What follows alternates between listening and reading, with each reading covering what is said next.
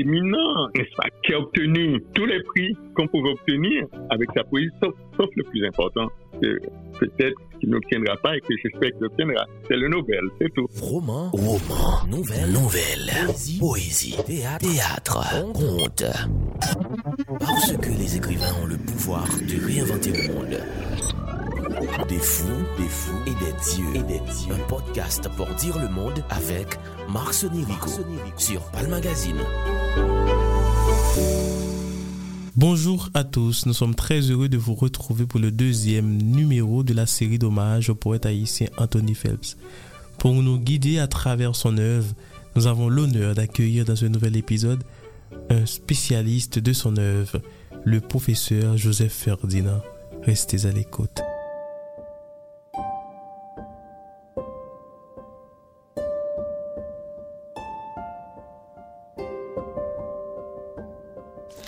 Si triste est la saison qu'il est venu le temps de se parler par signes. Immobile comme un pieu enfoncé dans le sable, je porte en moi la densité de la nuit. Et des insectes font l'amour sur mes mains inutiles. Si triste est la saison qu'il est venu le temps de se parler par signes. Le langage des yeux s'enrichit chaque jour. Un geste de la main dit plus long qu'un discours. Et pour rêver ma vie au tranchant du sommeil à la doublure de ma tête, j'aurais cousu mes épisodes les plus beaux. Mais l'amour m'aimait triste. Les écarts de la souffrance écailleront le rêve. Ah, quand éclatera le bourgeon sous le poids de l'abeille Je veux entendre le sang de ma terre marcher dans les caféiers aux fleurs blanches. Je veux entendre geindre le vent blessé dans les canets. Coupantes sont les feuilles de la canne à sucre. Quand donc viendra cette heure où nous irons amorcer le soleil où le baiser justifiera nos lèvres. Si triste est la saison qu'il est venu le temps de se parler par signes. Anthony Phelps.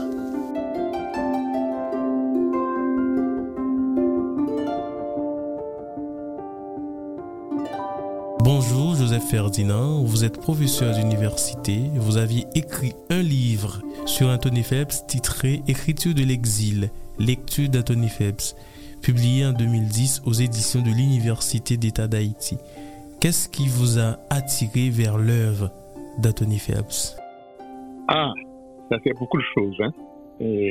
Il y a tant de choses à dire à propos de l'œuvre d'Anthony Phelps. Il faudrait beaucoup de temps pour en parler. Hein. Ce qui m'a attiré, c'est ce que l'œuvre présente d'abord, son caractère élevé. Le poète, d'ailleurs, n'est pas seulement poète, il est aussi romancier. Le poète, dès le début, s'inscrit dans une option poétique, dans une esthétique qui n'est pas terre à terre. Ça m'a beaucoup frappé. Et il y a tant de choses quand on parle de la poésie d'Anthony Phelps. Les thèmes, son anti-duvalierisme et, et de ma génération, ça c'est de ma génération. Nous sommes de la génération des années 60.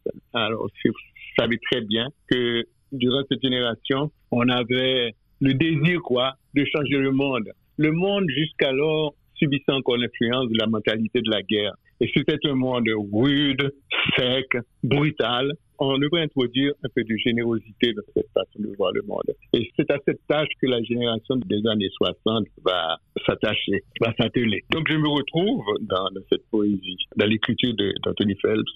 Il y a aussi le fait que nous vivions, nous autres, de l'époque, une autre violence. Aujourd'hui, vous connaissez la violence des gangs, euh, gouvernement, des gangs associés au gouvernement, toutes sortes de choses. À notre époque, il y avait la violence euh, de la dictature. Avec notre mentalité des années 60, on ne pouvait pas se taire, on ne pouvait pas regarder faire et, ne rien dire. Et Phelps se trouvait alors dans un dilemme, et c'est ce que j'admire chez lui, la façon dont il va sortir de ce dilemme. L'école Haïti littéraire avait ses principes. La poésie devait être quelque chose d'élevé, de très haut. L'écriture devrait être d'une noblesse sans tâche. Les thèmes ne devaient plus relever de l'influence de la négritude, de l'indigénisme qu'il quoi à l'époque. Et je me rappelle, j'avais demandé au poète Ignor Bernard, qui, qui, est, de plusieurs générations avant nous, quelle était sa lecture favorite, qui exerçait de l'influence sur son écriture. Il m'a répondu sans hésiter, Prasmas, ainsi par la l'oncle. Et nous étions à une époque où il fallait, il fallait dépasser sans rien renier de ce qu'il y a de vrai et de, et de noble dans l'écriture de Prasmas. Nous étions une génération où cela devait se dépasser. Et c'est ce que la génération de Phelps va faire dans Haïti littéraire. La poésie ne devait plus être quelque chose qui s'occupait uniquement de ce qui se passait dans, dans la réalité.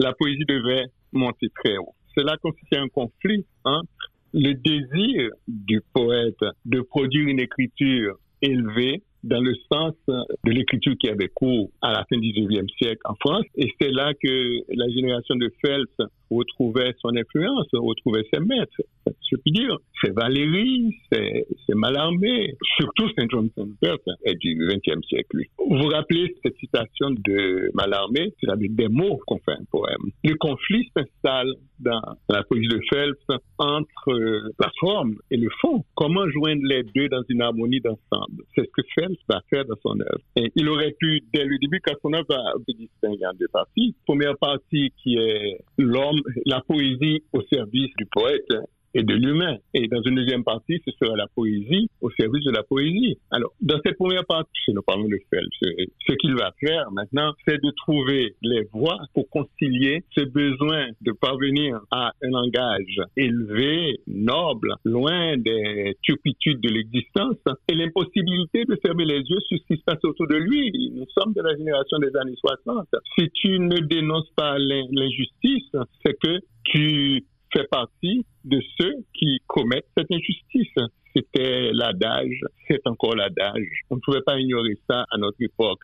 Donc, Phelps devait ouvrir les yeux sur ce qui se passait autour de lui dans la réalité. Et en même temps, s'arranger pour que son langage ne soit pas un langage eh, terre à terre. Et il va réussir le pari. Déjà dans son premier ouvrage, qui est de 1960, je pense, il donne le ton. L'écriture est élevée et en même temps, son idéalisme le porte à regarder autour de lui ce, qui se passait. Et là encore, on va être surpris de voir que Phelps produisait, disant plutôt qu'il était influencé par la thématique de son époque.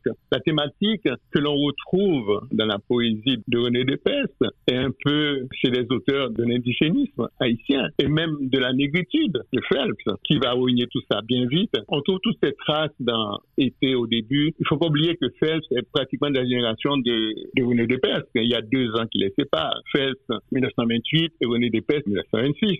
Mais Phelps va s'écarter de cette voie très très vite pour entrer dans ce qui va constituer vraiment le caractère de son écriture. Une écriture qui commence, enfin avant l'exil même, mais qui va mûrir durant le temps de l'exil. C'est pas la peine de revenir sur les détails qui ont conduit Phelps en exil, tout le monde le sait, il a été arrêté, il a eu la chance de, ne pas être bastonné en prison, et puis sage, il est parti en exil parce que l'officier qu'il a arrêté, qu'il avait interrogé, nous tenons cela de Phelps lui-même, l'officier lui a dit, et c'est Phelps qui, me le raconte, je vous laisse partir aujourd'hui. Vous avez de la chance. Mais si jamais vous devez revenir ici, à votre départ, et si jamais vous en sortez, votre mère ne va pas reconnaître votre figure. Donc il y a eu de la chance qu'il est parti en exil, et c'est là que va, que va se développer, que va, que va mûrir son art. Et on trouve les, différentes, euh, les différents aspects. Vous savez, c'est difficile de parler de tout cela en, en peu de temps. D'abord, l'exil. Il ne pouvait pas supporter son exil au début, enfin jusqu'à la fin. Il s'en plaint beaucoup. Et dans beaucoup d'ouvrages,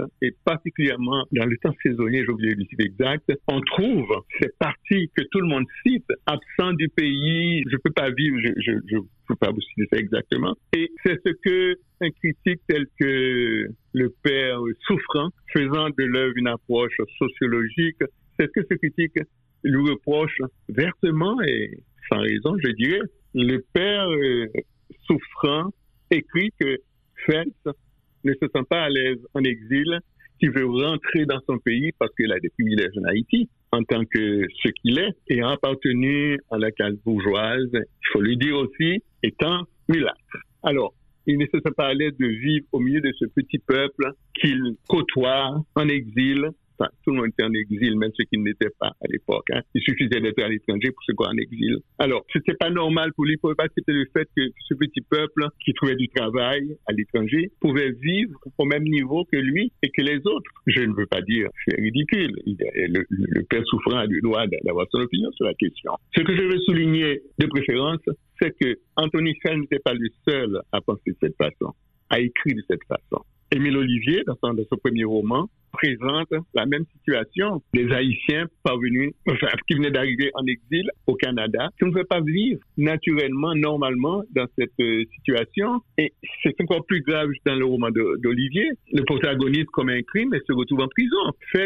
Il vous déclare, c'est difficile pour moi d'accepter l'exil, je ne peux pas composer mon œuvre en exil. Il me faut me sentir dans ma, de ma Port-au-Prince, ma ville natale, ma ville, Port-au-Prince, ma ville. Je pourrais même ajouter que c'est un phénomène phénomène plus ou moins universel qui ne concerne pas seulement les Haïtiens. Une écrivaine sénégalaise, telle que Fatou Diom, qui vit à l'étranger, qui ne se croit pas en exil, mais qui a choisi de déménager en France, elle s'exprime avec les mêmes expressions que nous retrouvons dans la poésie de Phelps, s'agissant de la difficulté d'être en exil. Alors, vous comprenez la, critique du père souffrant à quelque chose de méchant en elle. Je ne crois pas qu'il soit vraiment méchant, mais, la critique elle-même, elle n'est pas Et puis, c'est ne pas connaître le, personnage, plutôt un personnage généreux qui reconnaît certes son origine, qui n'abjure pas son origine, mais qui n'a jamais pris parti contre le peuple, contre les vote people, par exemple. C'est lui qui le premier a fait porté à la défense et contre les gens de sa propre classe qui s'est porté à la défense du petit peuple et, il l'a toujours fait. Donc euh, je trouve je trouve la critique du père euh, souffrant un peu dépassée, forte, surtout quand il met l'accent sur la classe et particulièrement la couleur de peau de fel.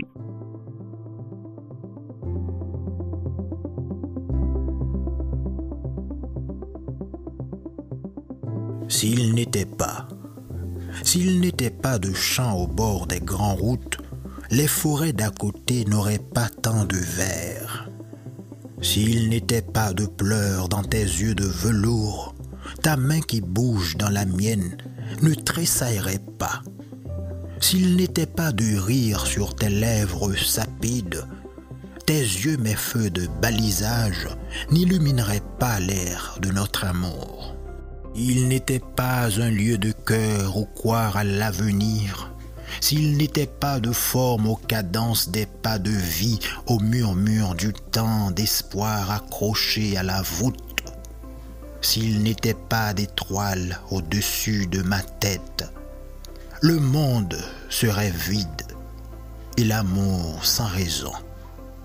Mais nos pas vont toujours à la suite des roses car dans la nuit qui finira bientôt, le ciel en équilibre s'arc sur nos espoirs, et des pétales montent un parfum de combite, et des pétales montent un parfum de combite. Anthony Phelps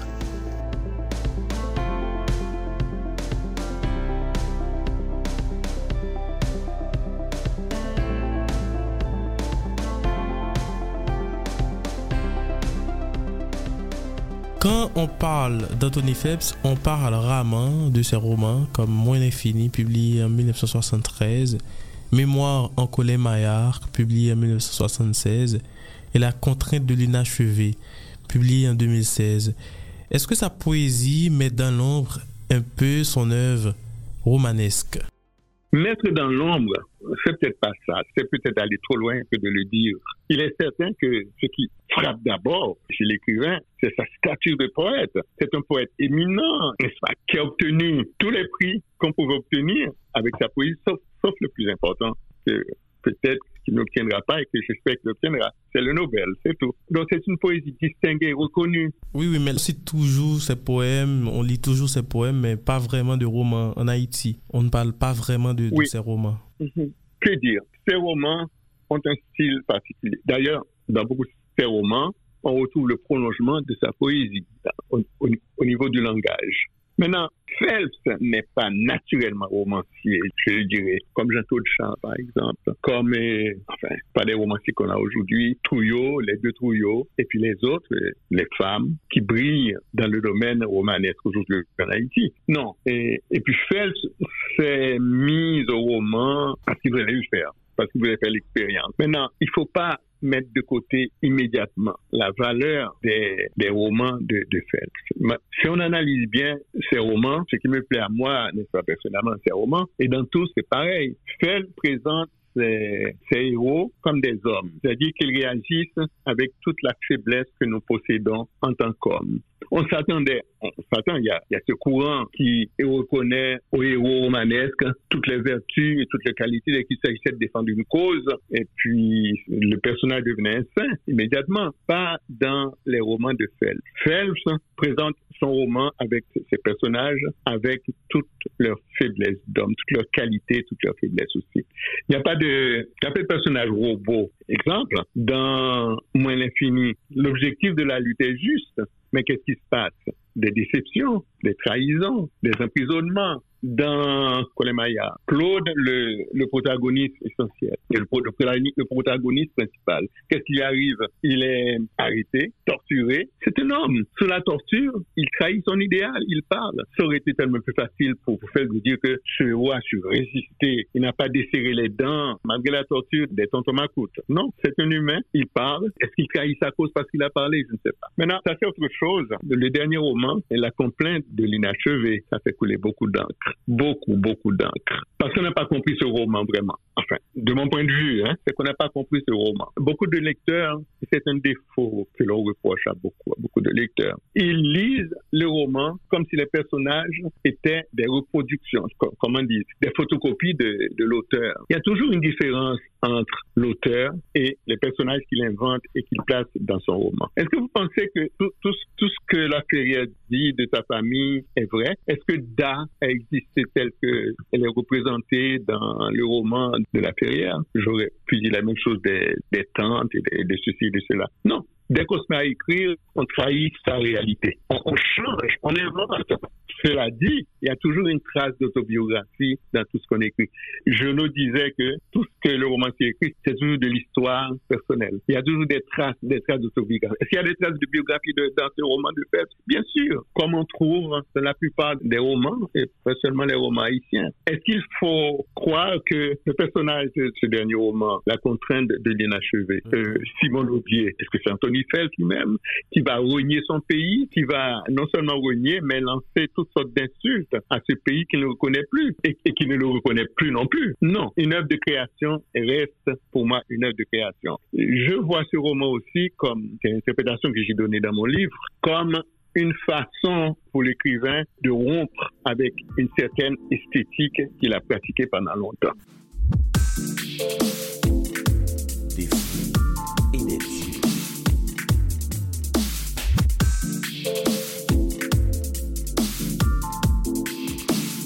Rappelle que vous écoutez Des Fous et des Dieux. Durant quatre épisodes, nous rendons hommage au poète haïtien Anthony Phelps. Avec nous au téléphone, le professeur Joseph Ferdinand. Joseph Ferdinand, on sait que le choix serait difficile, mais je crois que tous les écrivains ont une porte d'entrée. Quelles sont les œuvres majeures d'Anthony Phelps que vous recommanderiez? Bon, c'est difficile.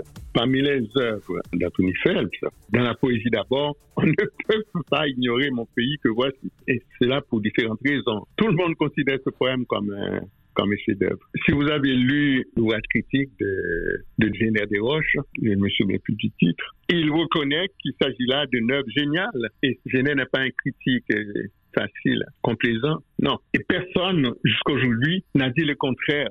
Il est clair que mon pays que voici, c'est une œuvre extraordinaire. On demande même, je ne sais plus où j'ai lu ça, que ce poème soit, enseigné dans, les écoles haïtiennes pour euh, stimuler le patriotisme perdu chez les jeunes aujourd'hui. Ce poème est arrivé à un moment où nous, qui venions de quitter le pays surtout, avions besoin qu'on nous rappelle ce qu'on avait laissé derrière nous et ce que nous avons perdu, notre pays. Ce poème, pourtant, en ce qui me concerne, n'est pas le meilleur que Anthony Phelps ait écrit. Bon, c'est le poème magique, tout le monde reviendra toujours là-dessus, mais Anthony Phelps a dépassé ce stade. Et je crois qu'il a fait mieux après Mon pays que voici. Mon pays que voici est encore attaché à la que j'appelle la première phase de l'écriture de Phelps, le moment où, un long moment, n'est-ce pas, qui a duré plus de 30 ans, le moment où la poésie, l'écriture est au service de l'idéologie du poète, est au service de la réalité, où l'écriture traîne par terre, où l'écriture est prisonnière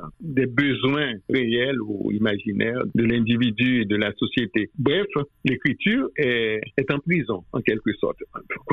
C'est une mauvaise expression, mais vous voyez ce que je veux dire, l'écriture est en prison. On lui demande de servir l'humanité. C'est à ce moment-là que, que cette œuvre est produite. Et il y a forcément cet aspect oratoire. Il y a de l'éloquence dans ce poème. La preuve, c'est que la conjonction car revient toujours parce qu'on veut prouver, on veut démontrer quelque chose. C'est-à-dire que la poésie n'est pas encore libre de voler à son rythme et pour elle-même. Ça sera fait plus tard dans la deuxième partie, la deuxième phase de l'inspiration de, de Phelps, la phase, comme je dis tout à l'heure, où la poésie quittera la terre, va s'élever à des hauteurs où elle ne contemplera qu'elle-même, elle ne verra plus ce qui se passera sur la Terre. C'est la période des œuvres que je recommanderais surtout à partir de, comment s'appelle euh, une, une, phrase lente de violon. Et puis, le reste, depuis, je n'ai pas les titres en tête, j'oublie, mais tout ce qu'il a écrit depuis les, comment s'appelle ce livre Les Quatrains Mauves, qu'il a publié en Haïti, en 1995, je pense. Et tout ce qu'il a écrit depuis, je proposerai ça à côté de mon pays que voici. Mais mon pays que voici, à la faveur de tout le monde. Mais cela ne doit pas nous empêcher de regarder plus loin, d'aller vers les œuvres de maturité et surtout les œuvres détachées des besoins terrestres.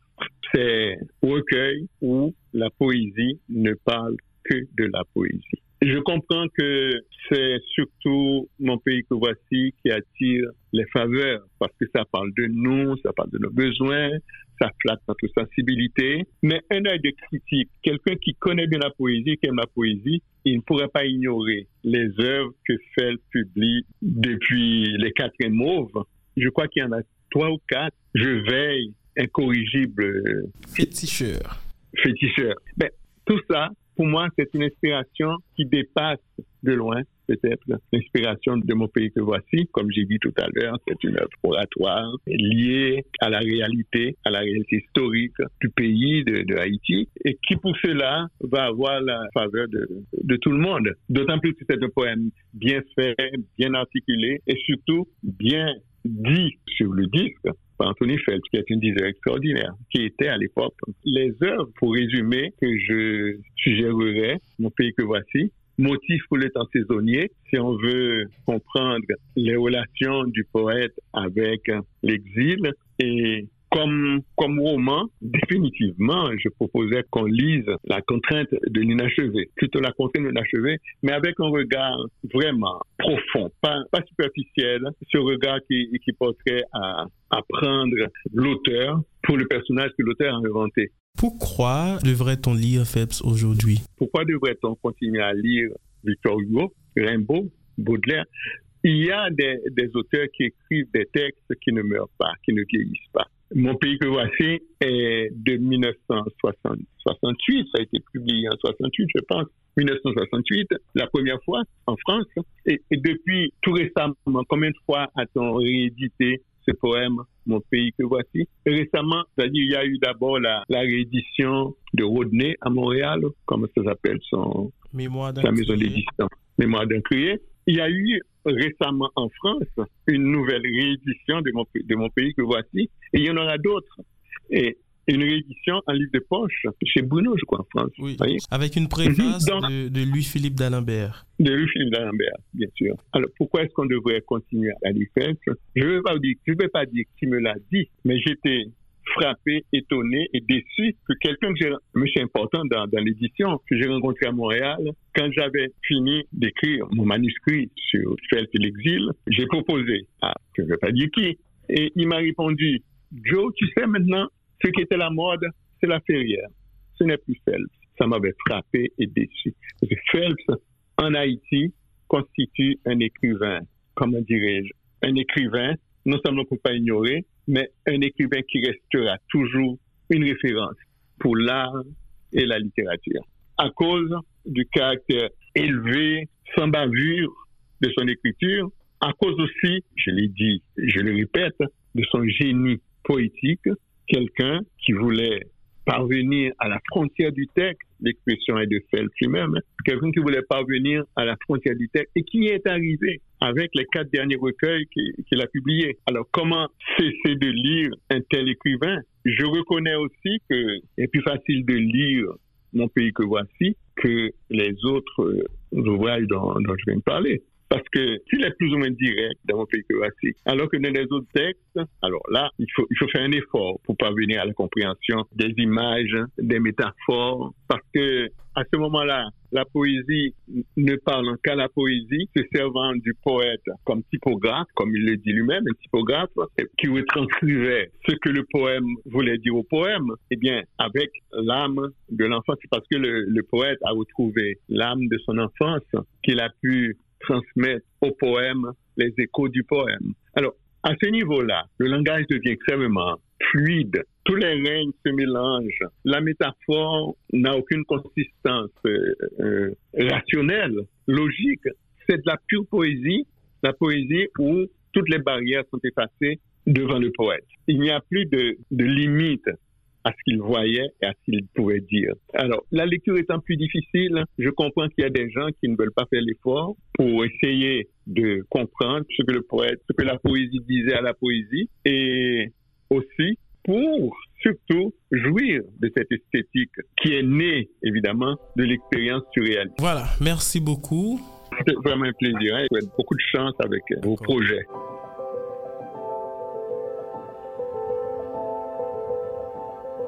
Et pour ne pas mourir, et pour ne pas mourir, mon poème a gardé la couleur de tes yeux, ni miroir, ni bleu. J'ai la peau de mes joies et les mains de ma peine. Mon poème s'écrit dans le temps de ta voix, ni grave, ni aigu. Et pour ne pas mourir, je retourne à la graine. Il suffit de si peu pour une fausse note. Il suffit de si peu pour féconder les fleurs. Mon poème a gardé la chaleur de ta chair, ni blanche, ni noire. J'ai les cheveux du souvenir, le regard de l'absence. Mon poème est construit à ta taille parfaite, ni grande, ni petite. Et pour ne pas mourir, je retourne à la graine. Anthony Phelps.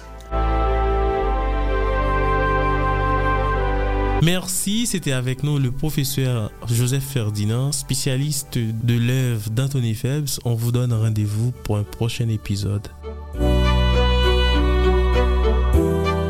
Vous venez d'écouter Des fous et des dieux Présentation Max Rico. Réalisation Rizza Marom Zitren et Marie-André Bélange.